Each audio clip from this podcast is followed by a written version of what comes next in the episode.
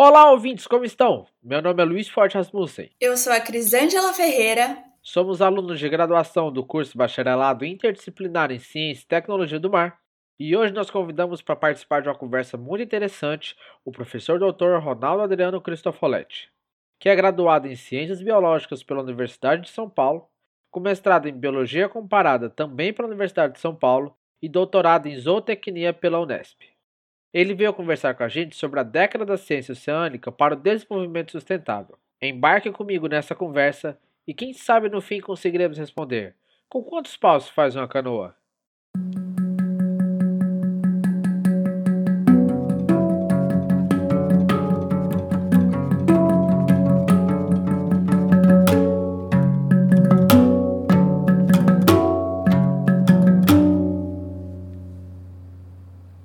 Olá, professor, tudo bem? Como que você tá? Tudo bem, Luiz, graças a Deus, e você?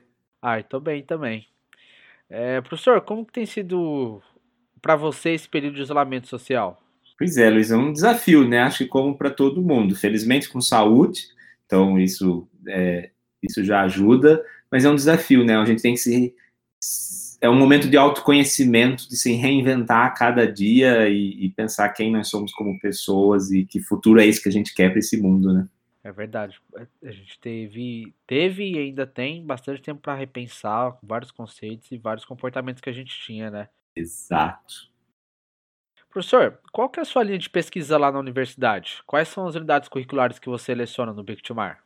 Olha, temos a minha linha de pesquisa, eu diria que eu tenho duas frentes que caminham, né? Uma delas, é, a gente busca entender qual é a, a, a, biodiversidade nos ambientes costeiros, ou seja, quais são os organismos, sejam eles animais, é, algas, que habitam praias, costões rochosos, principalmente por costões que eu trabalho, manguezais, e quais são os fatores que regulam o fato deles estarem ali. Né? Então, fatores ambientais, como ondas, correntes, temperatura, e fatores é, antrópicos, de poluentes, tal, esses fatores eles estão todos juntos no ambiente. Como que eles influenciam a vida daqueles organismos e como eles compõem a, a, a comunidade? E principalmente num cenário de mudança climática, onde a gente vê cada vez mais eventos extremos, essa chegada de frentes frias, né, que, que dá as ressacas na praia, como isso altera essa regulação. Então essa é uma, uma, uma linha. Mas a outra linha é uma linha na área de interação entre a ciência e outros setores da sociedade. É, a gente busca entender como que comunicar bem ou comunicar de forma clara a pesquisa que nós fazemos, não só para os acadêmicos, mas para outros setores, para professores, para a sociedade civil, para aqueles que tomam as decisões e fazem as leis ou que gerem um ambiente ou a cidade, né, no caso, por exemplo, a Secretaria do Meio Ambiente, como que fazer essa tradução do conhecimento para eles pode ajudar que a gente tenha é, decisões embasadas na ciência. E mais do que traduzir, como é que a gente, a partir de agora, começa a construir a ciência junto com eles. Então, essa é uma outra linha, né? linha de interação entre os setores da sociedade e a comunicação como ferramenta para isso. Entendi. E quais são as unidades curriculares que você leciona? Unidades curriculares. Eu, é, no BICT, hoje eu estou principalmente nessa área de comunicação, né? Então, uh, contribuindo um pouco na metodologia, mas depois disciplina de redação científica, de é, comunicação científica, né? Que aí a, a comunicação ela está na engenharia do petróleo, mas a gente é, tem ela, é, os alunos do BICT também podem fazer, e na gestão costeira integrada e na educação ambiental com a Melissa, e um pouquinho no funcionamento dos ecossistemas marinhos, que diz respeito lá à primeira linha de pesquisa que eu falei com o Leonardo e a Bárbara. Boa noite, professor. Oi, eu... Boa noite, tudo, tudo bem? Ótimo. professor, agora eu queria saber o que é a década do oceano e qual a sua participação nisso? Legal, então vamos lá, vamos primeiro pensar. Primeiro, já queria dizer o quanto eu gostei de ouvir você dizer a década do oceano. Né? A gente precisa sempre reforçar que a vida inteira nós aprendemos errados.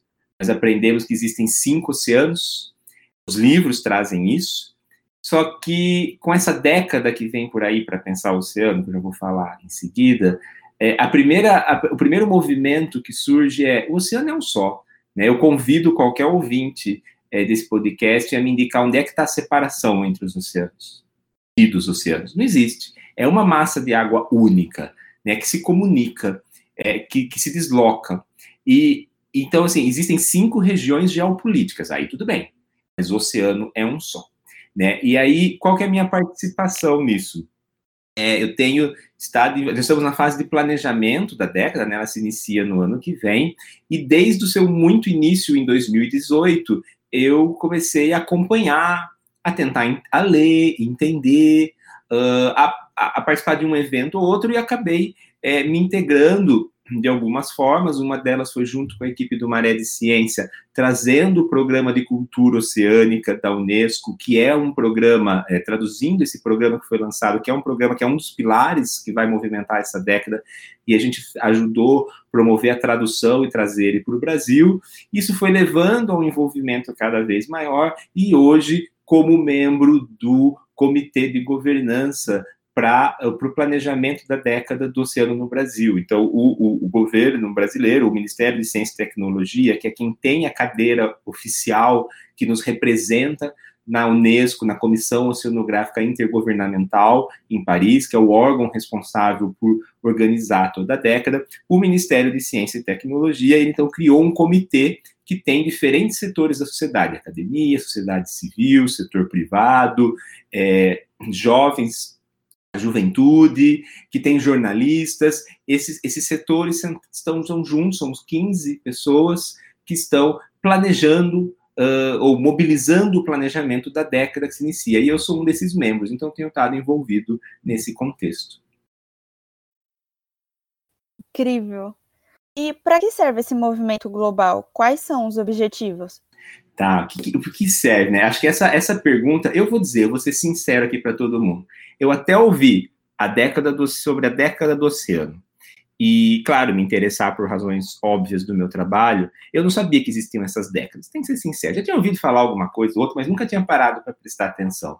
As décadas, por si só, elas são um instrumento que a ONU tem de promover uma discussão necessária para a sociedade.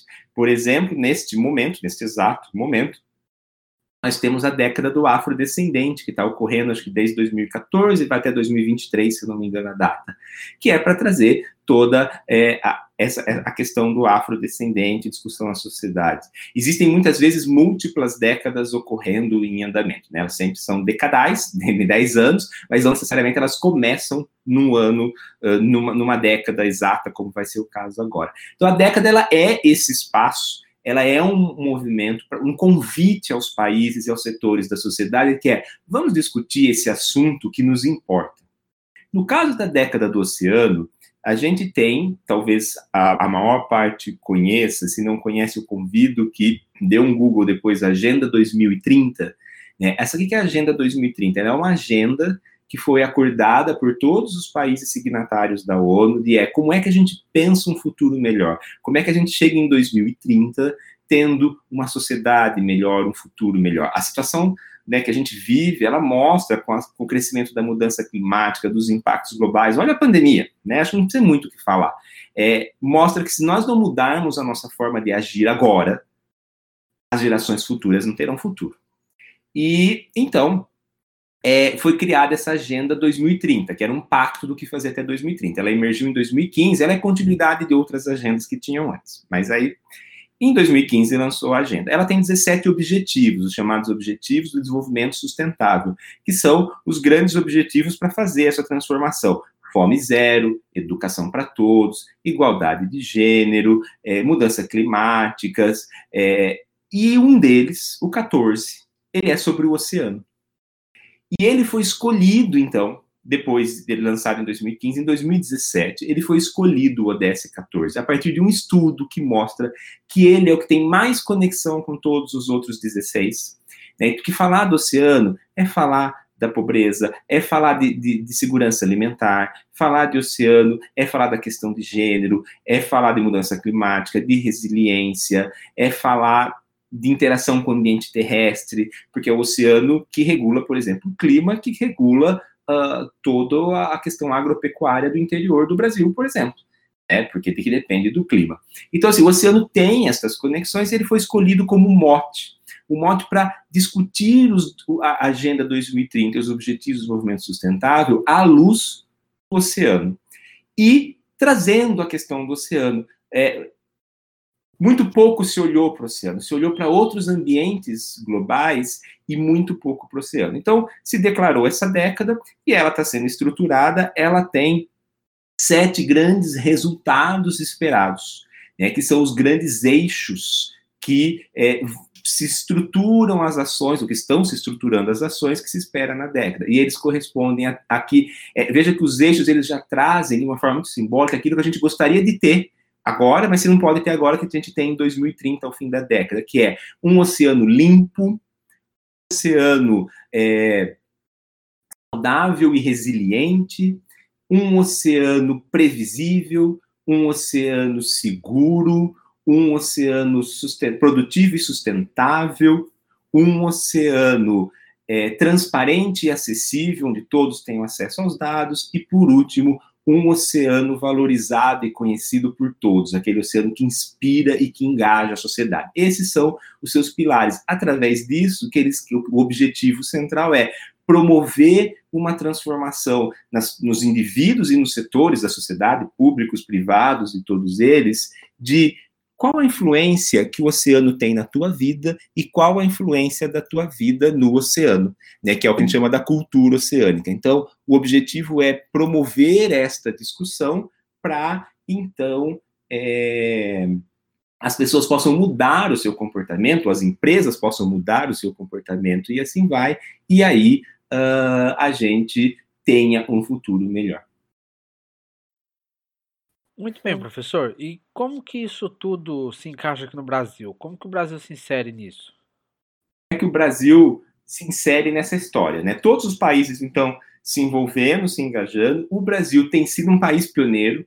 O Brasil tem tido uh, muitos movimentos que já vinham anteriores, né, de, de, de, em prol do oceano e que rapidamente se engajaram e estão promovendo questões do oceano. Brasil. Com isso, por exemplo, né, quando eu digo que o Brasil é um país pioneiro, a, a, a Comissão Oceanográfica Intergovernamental da Unesco, né, responsável por toda a década, já mencionei antes, é, ela, eles liberaram agora o segundo documento de planejamento, onde eles sugerem que os países criem a sua organização interna para planejar a década. Quando eles liberaram isso, o Brasil já tinha o seu comitê de governança. Então, o Brasil já tem caminhado a passos largos e o Brasil, então, num movimento de, desses múltiplos setores da sociedade, que quer cada vez mais reconhecer a nossa linha de costa, reconhecer é, é, trazer isso para a nossa sociedade. Não é só para quem mora na beira da praia, né? Falar do oceano ele influencia a vida de quem está lá no Pantanal, de quem está lá na Amazônia, de quem está lá na, na, no Cerrado, é, de quem está lá no Centro-Oeste. Ele influencia a vida de todos. Ele, metade. A gente aprendeu a vida inteira que a Amazônia é o pulmão do mundo. A Amazônia é importantíssima. Não pode tocar nela e tirar uma árvore de lá. Mas ela não é o pulmão do mundo. O pulmão do mundo é o oceano. É de lá mais da metade do ar que cada pessoa estiver respirando agora, não importa quão distante ela esteja da praia, vem do oceano. Esse ar vem do, do oceano, né? da, esse, esse oxigênio vem dos processos ali da interação oceano-atmosfera e das microalgas, enfim. Então, assim, é, é, o Brasil, com a linha de costa que tem, é trazer esse exemplo de como mobilizar um país do nosso tamanho em prol do oceano. Muito bom ouvir isso, professor. E o que está previsto para acontecer nesses próximos 10 anos?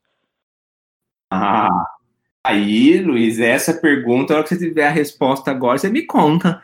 É, na verdade, o que está previsto, a gente está na fase de planejar, né? Então, assim, a, a previsão que nós temos é que nós temos que ter um ciclo de ações, nós temos que ter um engajamento de todos os setores da sociedade, nós temos que ter um engajamento da juventude, o profissional de amanhã, o profissional daqui de daqui 10 anos, que vai estar num cargo de chefia numa empresa, tomando decisão sobre um processo da empresa que pode ser mais sustentável à, sociedade em geral e menos impactante no oceano. O, o, alguém que vai estar num cargo de gestão pública, o professor que vai estar ensinando crianças, todos esses profissionais, eles, a maior parte deles está onde hoje? Na escola ou na universidade. Né? Então, assim, é, a gente precisa engajar todos. Precisa ter um planejamento. Então, o que, que vai acontecer nos próximos 10 anos? A gente ainda não sabe. De, de, de, em, ups, de posse desses sete pilares tá, da, da década que eu mencionei antes, o que se espera agora é que a gente tenha um planejamento claro de ações em todos os setores, ações de pesquisa, ações de engajamento com a sociedade, porque esse é um, esse é um, um, um diferencial desta década em relação a todas as demais que a ONU já teve. Esta, a gente chama, né, o, o nome curto é década do oceano. O nome completo é década das Nações Unidas da ciência oceânica para o desenvolvimento sustentável. É a década da ciência. É a década onde a ciência dá suporte para a tomada de decisão. Então, ela vai promover isso de muitas formas, né? E a gente vê agora na situação do Covid o quão é importante que a gente tenha decisões de gestores, dos indivíduos, em prol da, da sociedade como um todo, sejam baseadas nos resultados científicos. A década vem promover isso. E entendendo a ciência, né, a definição que a Unesco dá de ciência para a década é muito bonita. E ela coloca a ciência é a geração de conhecimento, mas ela é a inclusão do conhecimento tradicional, do conhecimento caiçara, ela é pensar a ciência, aquela ciência que está fora da academia, que está chegando no poder público e privado. Esse é um conceito de ciência bem amplo que a Unesco traz é, para essa, essa década. Então, o que vai ocorrer nos próximos 10 anos? Nós estamos planejando agora. De novo, o Brasil tem dado um passo à frente. Nós estamos realizando um ciclo de oficinas iniciaram, é, na verdade, na semana passada, com o primeiro webinário nacional que mostrou o, o, esse status, né, um pouco do que se fez, do que se tem até hoje, do que estava planejado para o Atlântico Sul, num evento formal da Unesco que nós tivemos em é, novembro do ano passado, no Rio de Janeiro, organizado pela Unesco, Marinha, Ministério de Ciência e Tecnologia, e do qual a Unifesp foi uma colaboradora na organização e na gestão de um dos grupos. E aí, de, a partir daquele evento, a gente lançou agora um ciclo que de consulta em cada uma das regiões do país. O Brasil é tão grande que não dá para querer planejar uma década ouvindo poucas vozes. Então, essa semana, nós estamos conversando com a região norte do país. E quando a gente diz conversando com a região norte, são mais de 100 pessoas dos diferentes setores da sociedade, da academia, do governo, dos setores da sociedade civil organizada e não organizada, de empresas que estão lá discutindo aqueles sete temas da década, o que, nós podemos fazer, o que, é importante para a região norte, que problemas tem na região norte e como promover uma transformação desses problemas ao longo da década. Daqui 20 dias, região nordeste. Mas 15 dias depois, Sudeste, Sul e Centro-Oeste. Serão cinco oficinas para o Brasil se planejar, para dar a resposta que você está pedindo. O que é que nós vamos fazer nos próximos 10 anos? Nem vai sair dessas cinco oficinas realmente essa respostas, mas já vai sair um primeiro, a bola vai ser chutada e o jogo vai começar. Perfeito, professor. Meu olho chega a brilhar com você falando tudo isso. Então, me diz, como eu ou outra pessoa, como nós podemos participar disso tudo? Então, Cris, olha, primeiro eu até agradeço o teu comentário, né? Acho que o olho tem que brilhar mesmo. Se a gente quer um futuro diferente, o futuro já começou, né? O futuro que vai ter daqui a algum tempo, ele, ele é hoje. E ele é a nação de cada um de nós. Então a gente tem que se sentir parte, se engajar. Como participar disso, né? É, acho que o primeiro passo, o primeiro passo disso tudo é começar a entender, é ler. Existe um site, década.ciencianomar.mctic, né, o Ministério de Ciência, Tecnologia e Inovações e com C ainda do Comunicações, .gov.br, que traz as informações da década no Brasil. Tá? E vai e, e vai e, e, e, vai falar um pouco também dessa cultura é, oceânica. No site do maredeciência.com.br tem uma aba lá sobre cultura oceânica, alguns materiais, enfim, tem um movimento todo ocorrendo. E para participar, primeiro de tudo, as pessoas se engajarem, quererem conhecer, lerem a respeito né, saberem. Se vocês lembrarem quando eu comecei a contar essa história, é, como, que eu, como que eu fui parar, né, envolver nisso? Eu primeiro ouvi dizer que tinha, aí eu fui estudar para ler o que, que era, aí eu vi que tinha um evento e assisti esse evento e fui me encontrando, fui me reconhecendo ali dentro e fui achando um espaço onde eu achava que poderia contribuir. Eu acho que existe espaço para todos. A década tem, ela tem vários lemas, mas um deles é ninguém fica para trás. A década é para todos. Ela é um espaço inclusivo.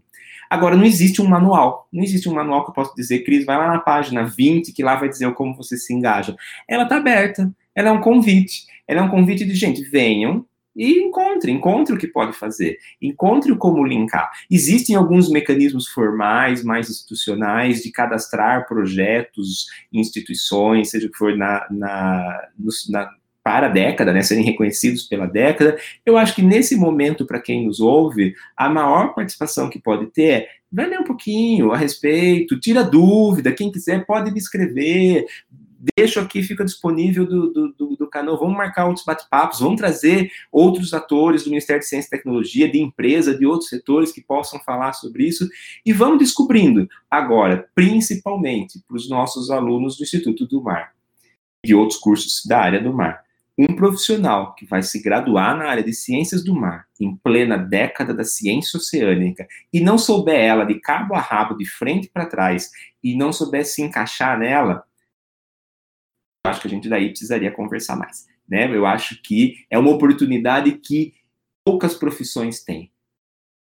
De, de receber um diploma e dizer, eu sou o profissional que a ONU declarou que precisa nos próximos 10 anos. Então, é o momento de conhecer e, a partir disso, poder achar o espaço de vocês. Muito bem, professor. Chegando agora na parte final da nossa entrevista, já que você já puxou já puxou essa bola, como que alguém que seja interessado em entrar em contato com você, por esse e por outros projetos, como que essa pessoa pode fazer? Olha, pode me escrever, tá? É, e-mail, Facebook, WhatsApp. Eu já aviso que muita gente pode estar rindo ouvir isso. Eu sou péssimo para responder mensagem, eu demoro, pode escrever de novo, mas pode me escrever. É um prazer sempre poder conversar. Qual que é o seu e-mail, professor? É o meu sobrenome, Cristofoletti, C-H-R-I-S-T-O-F-O-L-E-T-T, arroba unifesp.br. E quais outros projetos você tem em andamento, professor?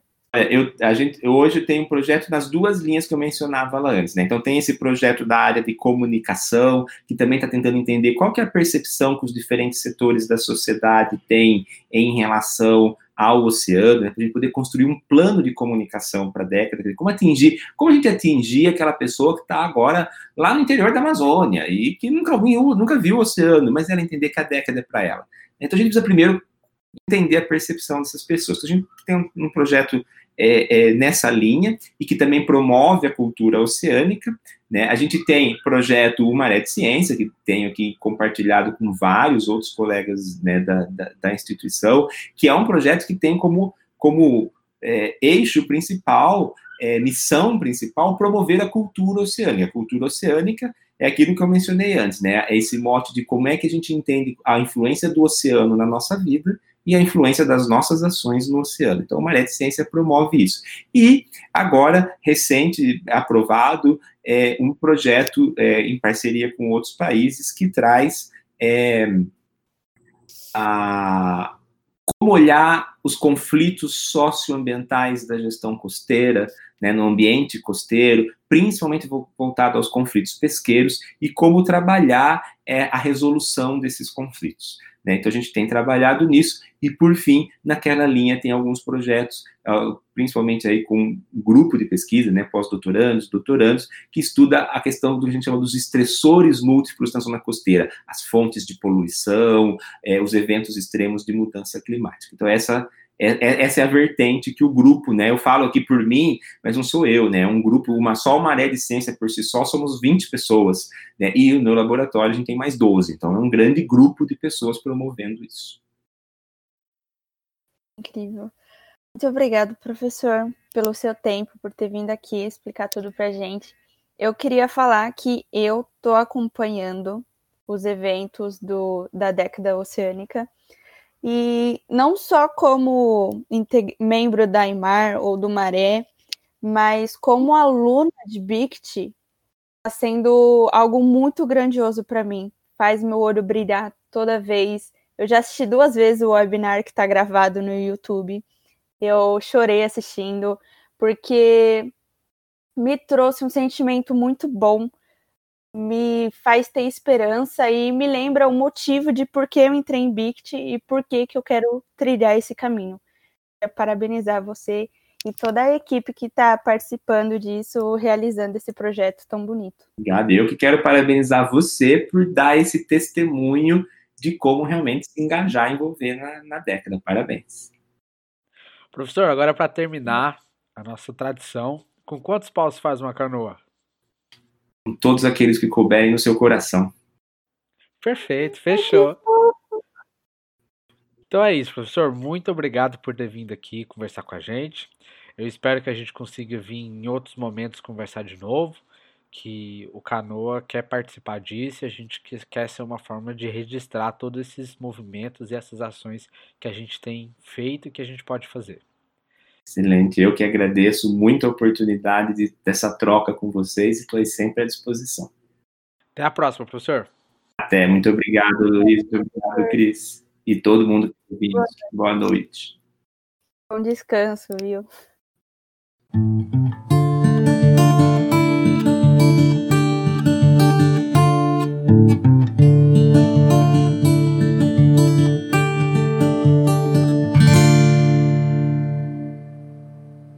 Muito obrigado por ouvir até aqui. Não esqueça de conferir a descrição do episódio para mais informações. Fiquem bem e até a próxima!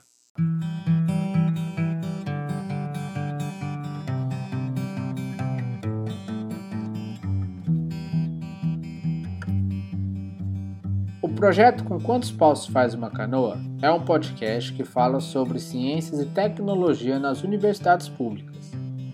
O conteúdo e o formato foram idealizados por integrantes do Instituto do Mar da Unifesp, sob a coordenação da professora Gislene Torrente Vilara, e é um projeto de extensão em parceria com o Núcleo Rádio Silva.